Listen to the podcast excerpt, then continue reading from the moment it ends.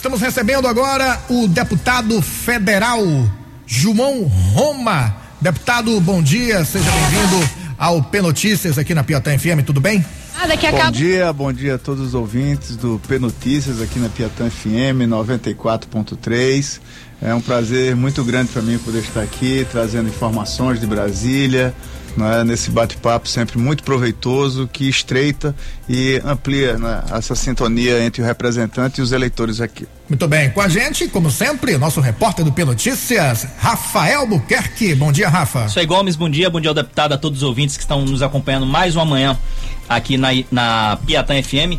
É, muitas perguntas já para o deputado aqui, muita repercussão essa semana com votação de previdência, com as novidades em relação à reforma tributária. Daqui a pouquinho a gente vai é, fazer todas essas e outras perguntas ao deputado João Roma. É verdade. Deputado, vamos começar falando então sobre a reforma da Previdência que já foi enviada para o Senado. Como o senhor avalia eh, a votação, o resultado? Alguns deputados que votaram a favor, votaram contra no segundo turno, outros se absteve. Chamou a atenção até o Alexandre Frota, né? que, segundo ele, foi para pressionar o governo e já foi até convidado pelo presidente do DEM, que é o prefeito de Salvador, Semineto, para fazer parte do partido. Como é que o senhor avalia é, todo esse imbróglio lá na Câmara? Olha, primeiro eu acho que teve duas votações é, é, muito marcantes, né, com um elevado número, né, do, do quórum, não é, e um resultado, né, que mostra um, um, consenso muito grande em torno da necessidade da reforma da Previdência. Eu acredito que agora o Brasil começa a avançar em passos largos, porque isso é um sinal muito importante. É, diminuir essas distorções que existem na nossa sociedade. A gente precisa realmente olhar para aquele cidadão que mais precisa. A reforma agora segue para o Senado. Presidente Davi já falou que é, algo em torno como 45 dias para o, o, avanço da reforma lá no Senado. E de fato ocorreram né, algumas mudanças, né, é, mas nenhuma mudança ocorreu é, em virtude de proposta, de alteração ou até de repercussão sobre a reforma da Previdência. Geralmente são mais quesitos particulares né, dos parlamentares, né, quesitos é, da, do ambiente político interno com seu partido ou com ou, a, alguma correlação com com suas estruturas, né? Que foi o caso do, do Frota que teve, né? Um enfrentamento, né? Um, um, uma situação muito hostil dele com o PSL, né? Então ele é um deputado de primeiro mandato, assim como eu, uh, mas eu já tinha um ambiente maior na política, né? Já entendo um pouco mais uh, esse passo a passo. Já Frota ele, ele buscou uh, avançar nesse protagonismo e houve, né? Reação do PSL, né? Então, de fato, eles não se entenderam. Isso gerou esse tipo de reação, o que eu não, não acho muito positivo. Eu até Sim. lamento, né? porque quando chega uma votação séria e importante como essa, né? É, o importante é você, de fato, seguir suas convicções, enxergar o que é melhor para o brasileiro, certo? E muitas vezes, inclusive, ir até é, é, é, é ter até alguns estresses, mesmo partidários ou o que for, porque na democracia representativa, o representante tem que estar lá para poder fazer, na verdade, um senso e um julgamento do que é melhor para o povo brasileiro. Ele tem lá um mandato popular que justamente entrega a ele esse poder, né, de poder decidir pelos outros. Então é muito importante que essa decisão se dê da forma mais responsável e não é, é mandando recado em votação que afeta o dia a dia do brasileiro Sim. que se soluciona é, esses entraves e, e, e questões políticas. Rafa. Lembrando que teve aqui na Bahia também, Sargento Isidório, né? Que votou Isso. a favor na primeira e depois votou contra. E, mas Isidório é uma confusão, que ele tá com Rui aqui no, e, e, lá em Brasília já é outra coisa. É uma Vamos trazer até Isidório aqui, porque vai ser, Vamos, vai ser divertido, viu, Gomes? Vai, vai. Vai ser engraçado. o, o, o, deputado João Roma, uh, é inegável e indiscutível que é, é, boa parte dos especialistas políticos, talvez não a população brasileira que não, não acompanha é, é muito muito constantemente esse tema. Mas a maioria dos especialistas são a favor da reforma, dizem que é preciso essa reforma da Previdência. Porém, o senhor acha que da forma que passou é a reforma ideal ou é a possível? É a possível. Não é? o, o ideal está muito distante disso, não é? mas o que é, sempre ouço muito aquela frase que o bom é inimigo do ótimo. Então chega momentos que nós precisamos realmente ver é, como é viável uma determinada construção política. Não é? Então você observa, é, Rafael, que durante todo esse período é, ocorreu inclusive muitos desencontros de informação, muitos conflitos até sobre versões, Sim. problemas de, de, Rodrigo Maia com Paulo Guedes, não é, de, é, discussão entre o governo e o relator da reforma, mas o, o importante é que o parlamento no final uh, chegou a um, a um texto de consenso e é um texto que era viável viável, por exemplo, onde absorvia, né, especialmente um trabalho muito forte da bancada do Nordeste para tentar proteger tanto o BPC quanto os trabalhadores rurais que tem, teria um impacto muito maior aqui nos municípios mais pobres do Nordeste. Então, realmente é uma reforma que foi focada realmente na retirada eh, de alguns benefícios né, legítimos, mas que estavam eh, eh, fora da curva perante toda uma sociedade que precisa, na verdade, ter direitos mais igualitários. então, acho que é uma reforma que foi possível, certo? É, é, não é apenas com a aprovação dessa reforma que simplesmente de um dia para o outro é, se transforma o Brasil, mas sem essa reforma é, seria muito difícil colocar o Brasil de novo no eixo do crescimento econômico. E sem crescimento econômico seria impossível solucionar, em especial, o problema do desemprego no Brasil. Hoje são mais de 16 milhões de desempregados e nós precisamos sim ter uma atenção especial para essas pessoas que mais precisam. E sem um aquecimento da economia, não vai ter novos empregos para o brasileiro. Então, acho que a reforma foi possível e são, é com somatório dessas ações que nós podemos é, retomar né, o, o eixo de desenvolvimento do Brasil. Você acha que a partir de quando o, o governo consegue colher os louros dessa reforma, caso passe pelo Senado? Olha, o, o governo acho que já colheu os louros, porque é, é, todas essas eh, eh, esses passos né, dentro de uma gestão eles vão sendo observados pelo mercado ah. né? eu, eu, costumo dizer que mercado bolsa de valores não é uma questão é, exclusiva lá da Avenida Paulista né? Esses quesitos afetam em especial nós do Nordeste, né? as pessoas das periferias, né? dos municípios pequenos. Porque quando a Bolsa de Valor vai bem, você consegue ter acesso a crédito, você consegue, é, uma pessoa que abrir é, 10 filiais, é, consegue abrir 20, e é assim que você vai conseguir é, ter mais emprego. Ah, mas então todos esses sinais são observados pelo mercado. Então o mercado age muito mais por uma expectativa do que até mesmo por um factual. Então, é, é, esses passos todos já comunicaram positivamente para o mercado. Aí você vê aquecimento da Bolsa Econômica, aí você vê um, um, uma valorização é, é, é mais estabilizada da, da, moeda brasileira. Então, tudo isso são fatos é, importantes e relevantes que mexem com o cotidiano de todo brasileiro.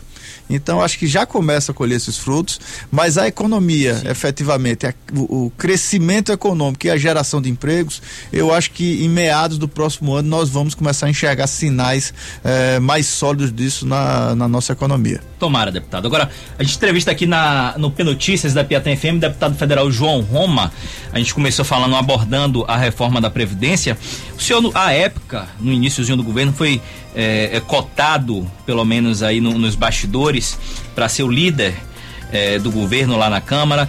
Que é que o senhor, como é que o senhor observa, deputado João Roma, a organização é, é, da base governista dentro do Congresso. Me parece que se houvesse um alinhamento maior, me parece que se, se tivessem é, é, mais essa preocupação em manter a base coesa, tudo seria mais fácil para o governo, não? Ah, à primeira vista, sim, Rafael. Mas é, no ano passado, nas eleições do ano passado, eu acho que a população brasileira deu um forte recado certo para toda a classe política. Ela queria realmente uma classe política que estivesse mais sintonizada com o dia a dia do cidadão. E assim ocorreu, né? No Congresso Nacional, por exemplo, ocorreu uma renovação de mais de 50% dos representantes. Mais de 50% de quem era lá deputado e senador deixou de ser. Sim. Né? Então isso eu acho que é um recado muito forte à população. Como também foi no caso da presidência da República, que Jair Bolsonaro foi eleito, não é? E no início da eleição todos sabem que ele não era o favorito Ele não tinha estrutura partidária, ele não tinha, é, é, ele não fazia parte é, do estilo tradicional, não é? Do estilo clássico da política. Mas mesmo assim a população brasileira abraçou Jair Bolsonaro e o fez presidente, porque também mandava esse recado. E de alguma forma é, é, precisava mudar, precisava oxigenar essa forma de fazer política. Ele, né, de alguma forma acertada, de outra forma assoberbada, certo, a soldada, ele é, implantou uma forma é, é, diferenciada, ou seja, não fazendo o que era é, trivial na política, fazendo as alianças partidárias para estabelecer uma maioria da base na Câmara dos Deputados, mas simplesmente escolhendo pessoas é, é, que lhe eram mais factíveis, né, que, que, que ele identificava como os melhores nomes para o, o seu quadro técnico no Ministério, sem sequer consultar os líderes partidários, e daí ele seguiu para discutir as propostas com o Congresso é, praticamente de peito aberto. Né? Então isso ca causou um frenesi, isso causou um estresse muito grande no início, certo? Mas isso, por outro lado, eu enxergo que também fortaleceu o legislativo, que hoje eu acho que sai desse processo é, fortalecido, certo? Com um protagonismo maior, inclusive. Então, de alguma forma, esse, esses tropeços que ocorreram no início do governo até fortalecem, talvez, a, a estrutura institucional brasileira.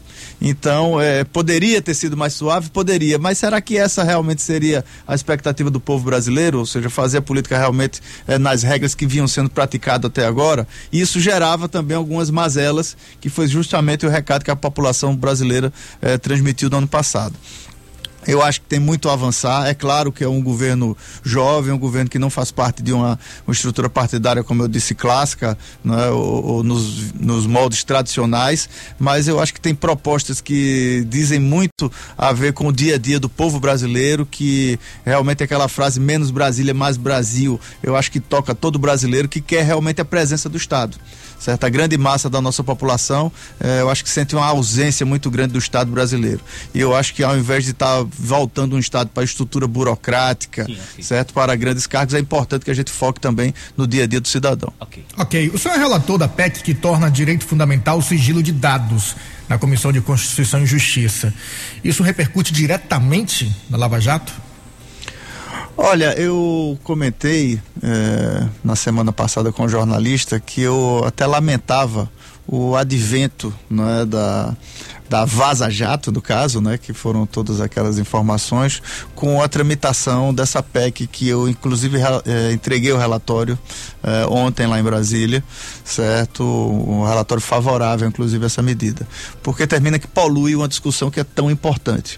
Né? Essa questão do, do, do, da proteção dos dados é, é, é, um direito fundamental do cidadão e isso é, cria também um eixo muito forte com a segurança jurídica no Brasil. Então é muito importante que no mundo digital, onde é, praticamente todo cidadão é, tem uma parte de sua vida hoje é, através de um telefone celular, da tela de um computador, ou seja, de operações até bancárias, de conversas íntimas, inclusive através de, de, de aplicativos de celular, é muito importante que haja um regramento jurídico que proteja toda essa relação, pois é nesse mundo digital cada vez é mais importante é, auferir a autenticidade das coisas. Então, ao mesmo tempo que eu defendo ferrenhamente é, a fonte jornalística, né, a, a, a, o sigilo da fonte jornalística, o, o, o, império né, da, da, transparência da imprensa, é muito importante também que a gente consiga estabelecer o que é autenticidade e que de alguma forma você proteja as pessoas disso, porque muitas vezes crimes cibernéticos hoje acontecem, certo? É, é, esses, é, essas pessoas que atuam é, nesse mundo digital geralmente estão à frente do que o Estado pode responder em termos de tecnologia, inclusive. Então é muito importante que haja um regramento para que haja segurança jurídica e que pessoas, imagens e até empresas não sejam prejudicadas né, por é, informações que circulem sem a devida autenticidade. Ok. A gente volta já já com o deputado federal João Roma, hoje com a gente aqui no P Notícias. Até já. P Notícias, o programa jornalístico mais ouvido da cidade.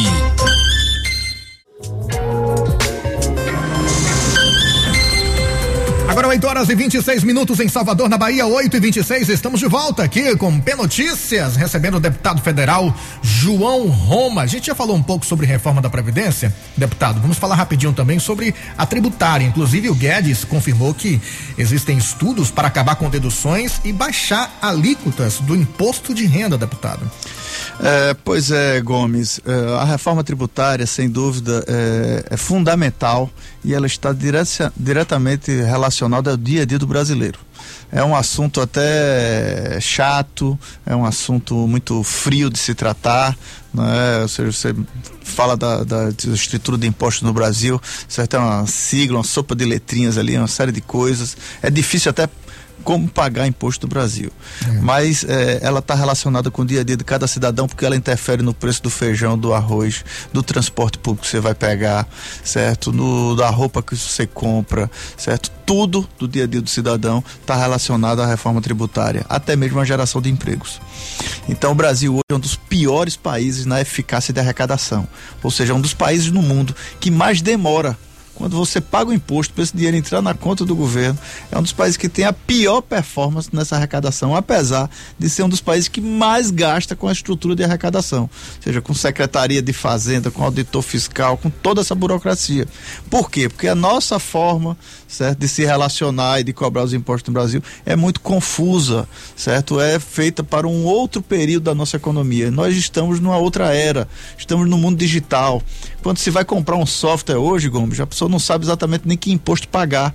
E nem a prefeitura, o governo do estado sabe exatamente como enquadrar aquilo ali. É. Então hoje o que está em, em, em andamento é a PEC 45, de autoria do deputado Baleia Rossi, que eu fui o relator na CCJ, Comissão de Constituição e Justiça, certo? Onde fiz parecer pela sua admissibilidade, parecer esse que foi aprovado praticamente por unanimidade com exceção de um deputado do PSOL que votou contrário a esse relatório, hum. ou seja, mostra, certo, um consenso muito grande no parlamento sobre a necessidade de avançar nessa matéria tributária. Eu quero dizer com isso que deputados, desde o Democratas, PRB, PSL até o PT, PDT, PSB, todos os partidos abraçaram essa causa da reforma tributária. Portanto, isso é uma sinalização muito positiva para a simplificação dos impostos, que é um alívio de alguma forma para o cidadão brasileiro que não aguenta mais o peso do Estado no seu ombro. Então, é muito importante que realmente a gente faça esse tema da tributária o tema é, crucial agora nesse, nesse segundo semestre lá em Brasília, para que a gente consiga de uma vez por todas. Eu me lembro, eu vou fazer é, 47 sete anos esse ano, Gomes. Tá novo, hein, desde os meus sete anos que eu ouço né, na sala da minha casa, os adultos lá falavam que era muito importante a reforma tributária. 40 anos se passaram e nada avançou, porque toda vez que vai discutir a reforma tributária, o outro governo federal não quer ceder, então dá um, um nó nisso aí, termina que nunca acontece. Prejuízo né, para o Estado, município, governo federal, prejuízo para os empresários, prejuízo especial para o consumidor brasileiro que tem os produtos mais caros, prejuízo para o cidadão que não aguenta mais pagar tanto imposto. Então essa mudança agora da PEC 45 simplifica essa relação. Ela transforma cinco impostos em apenas um. Ela pega PIS, COFINS, PASEP, ICMS, que é o imposto de maior arrecadação no Brasil, e ISS, e transforma em apenas um, que é o IBS, Imposto sobre Bens e Serviços, certo? Onde, inclusive, cada um que paga é, compensa o que pagou anteriormente. Então, isso gera, inclusive, né, uma diminuição do nosso custo Brasil, e com essa simplificação dessa estrutura de impostos, a gente, sem dúvida, vai ter uma economia que flua mais, consequentemente que gere mais emprego e melhore a vida de quem mais precisa. O deputado, eu já ia perguntar ao senhor com relação à isenção, mas já que o senhor está falando dessa reformulação na, na, nos impostos do Brasil, como é que fica a questão do, do, do imposto sobre grandes fortunas? É, existe... taxar o pobre, desculpa interromper, deputado, taxar o pobre é fácil, né? Você taxa, o pobre vai pagar e, e muitas vezes a resposta que pode ser dada aqui é na urna, ele não dá que muitas vezes foi beneficiado com um justamente porque o sistema é complexo Sim. e a pessoa nem sabe exatamente quanto está pagando. pagando de imposto. É, você vai, tá vamos lá, o imposto, por exemplo, sobre arroz e feijão, tem algum imposto que afeta mais o pobre do que esse? Obviamente que nenhum. Se aumenta o imposto de serviço, certo? Uma vez que você tem o Simples Nacional, então isso não vai impactar em manicure, cabeleireiro e por aí vai, mas, por exemplo, vai impactar numa empresa como a Netflix, certo? A, a, a, a empresa de, de, serviço de TV a cabo por aí vai, que Sim. quem consome mais, certo? Geralmente são classes né, que estão numa situação melhor. Né? Então é muito importante justamente classificar essa, é, é, essa forma de imposto para que o pobre pague menos certo? E quem pode pague mais. Mas essa reforma prevê essa reforma desse imposto? Eu vou lhe explicar exatamente agora que são três itens onde em geral o Estado é, é, ele cobra imposto do cidadão. É o imposto sobre renda, certo? Quanto de renda a pessoa teve, certo? É imposto sobre o patrimônio, justamente quem tem 10 casas, terreno e por aí vai, esse patrimônio, certo? Você paga imposto sobre o seu patrimônio, ah. você paga geralmente impostos relacionados aos tributos municipais, né, que dizem respeito, por exemplo, ao IPTU e por aí vai, e o imposto sobre o consumo. O que nós estamos tratando na PEC 45 versa sobre o consumo, mas por si só Rafael, tem um impacto direto justamente nessa estrutura, certo? De promover, inclusive, uma justiça fiscal para que a classe mais pobre pague menos impostos. Mas por que, deputado, não, não institucionalizar logo? Está previsto na Constituição. Por tá. que não institucionalizar? Veja bem, são três itens e um item não exclui o outro. Hum. O que está em andamento nesse momento é a PEC 45, que ela versa sobre imposto sobre consumo. Ela transforma cinco impostos de consumo em apenas um. Existem outras matérias tributárias, como por exemplo a revisão da, da tabela do imposto de renda. Sim. Essa sim pode estar mais direcionado ao imposto das grandes fortunas. Sim. Certo? Que é uma outra medida que o ministro Paulo Guedes, inclusive, disse, já declarou, que vai enviar ao Congresso Nacional reformulações em relação da, do, do, do, tabela do imposto de renda. Eu sou totalmente a favor, certo? É, eu acredito que é mexendo justamente é, nessa estrutura é, é de arrecadação do governo federal, do governo estadual e dos municípios que a gente pode melhorar essa relação com, com o cidadão brasileiro. Eu sou a favor não só de simplificar a carga tributária, como também de diminuir as alíquotas, porque não adianta apenas simplificar, apesar disso já ser um grande adianto para o Brasil, se de alguma forma a gente não vai baixando esse imposto, certo? Então é preciso que diminua é, é, é essas alíquotas no Brasil para que o, o, o, produto aqui seja mais competitivo, que a gente amplie a nossa estrutura é, é, econômica no Brasil. Com isso a gente tem uma economia mais forte, como são,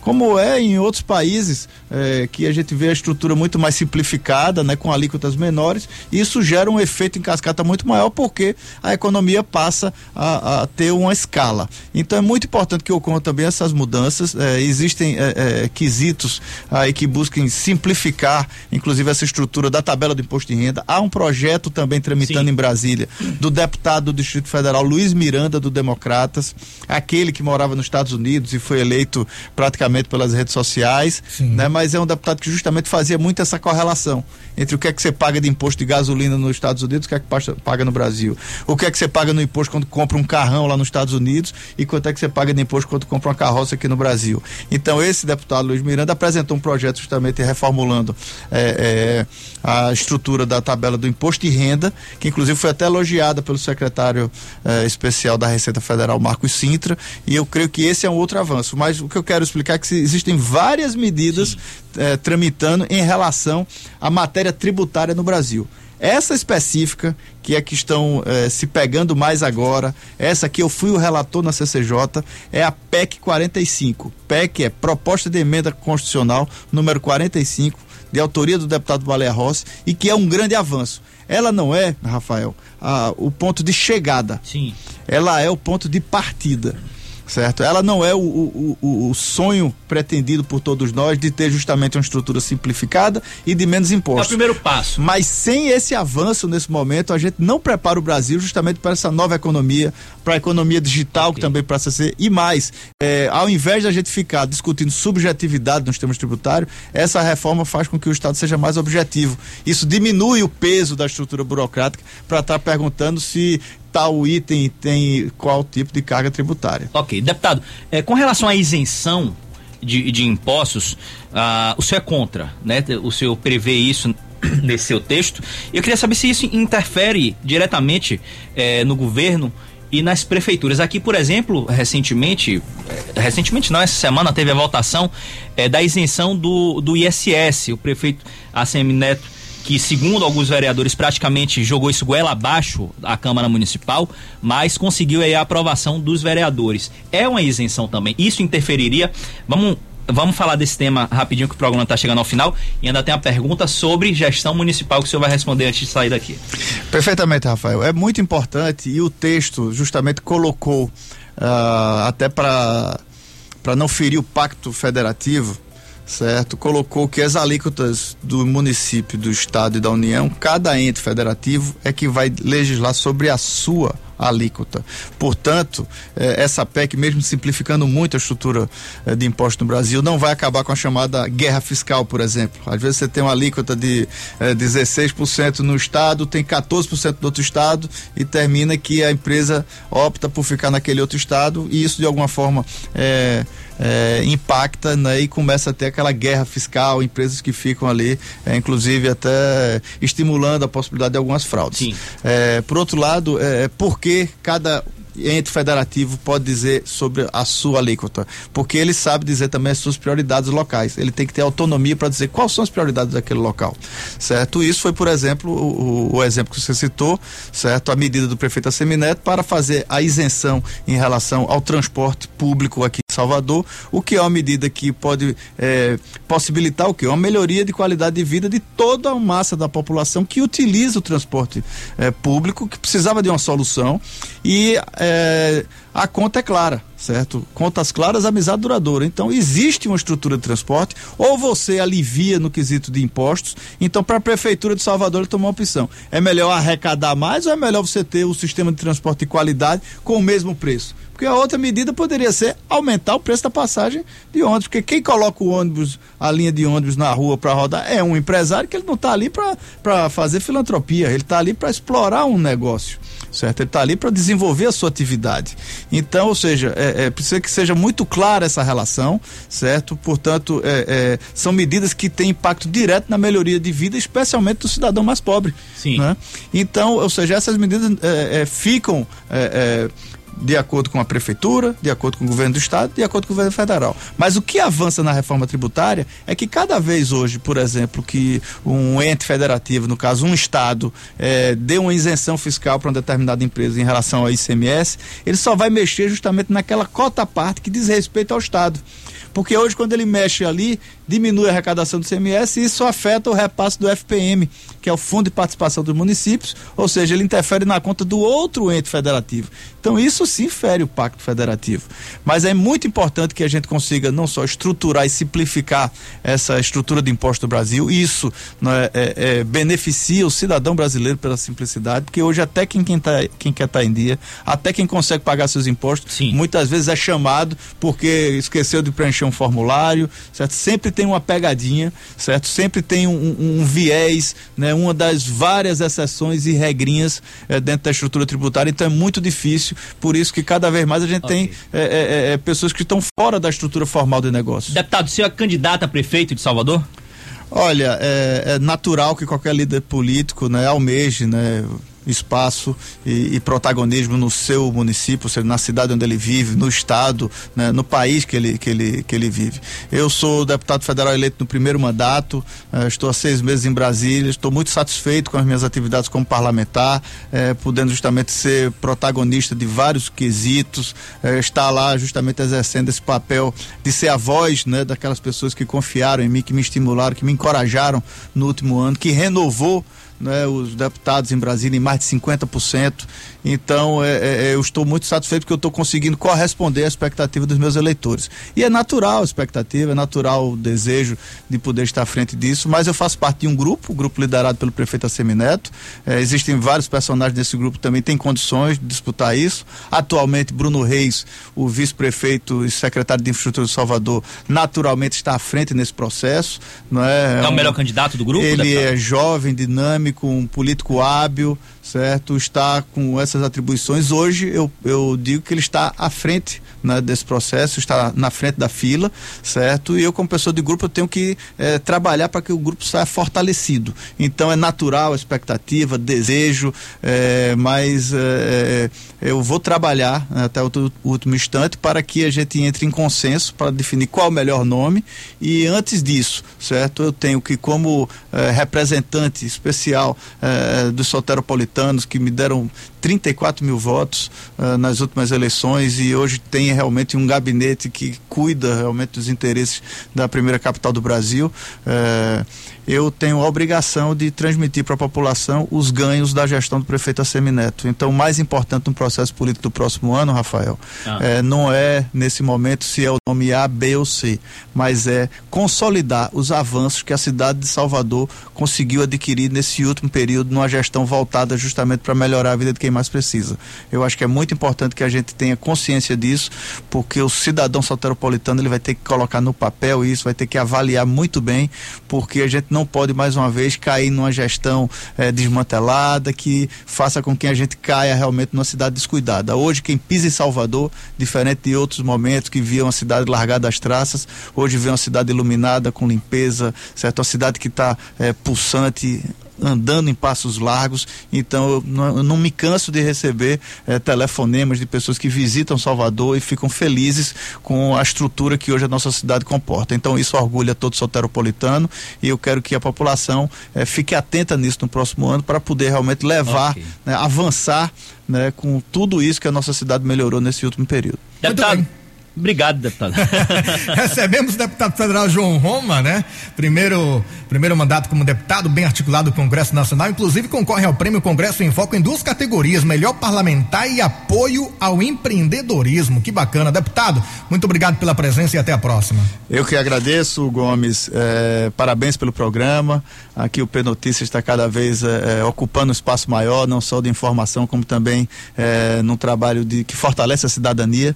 É, e eu fico à disposição não só para trazer informações em Brasília, mas para participar de, do, de conversas do cotidiano. Fico muito feliz de poder estar aqui junto com Gomes, com Gomes Nascimento e com Rafael Albuquerque aqui no Piatã FM. Pronto, muito obrigado. Valeu, Rafa. Valeu, Gomes. Toda a repercussão no P nosso portal. Pnoticias.com.br e também no aplicativo que o deputado já está baixando aqui agora na loja virtual dele. Muito bem. No ar, P Notícias.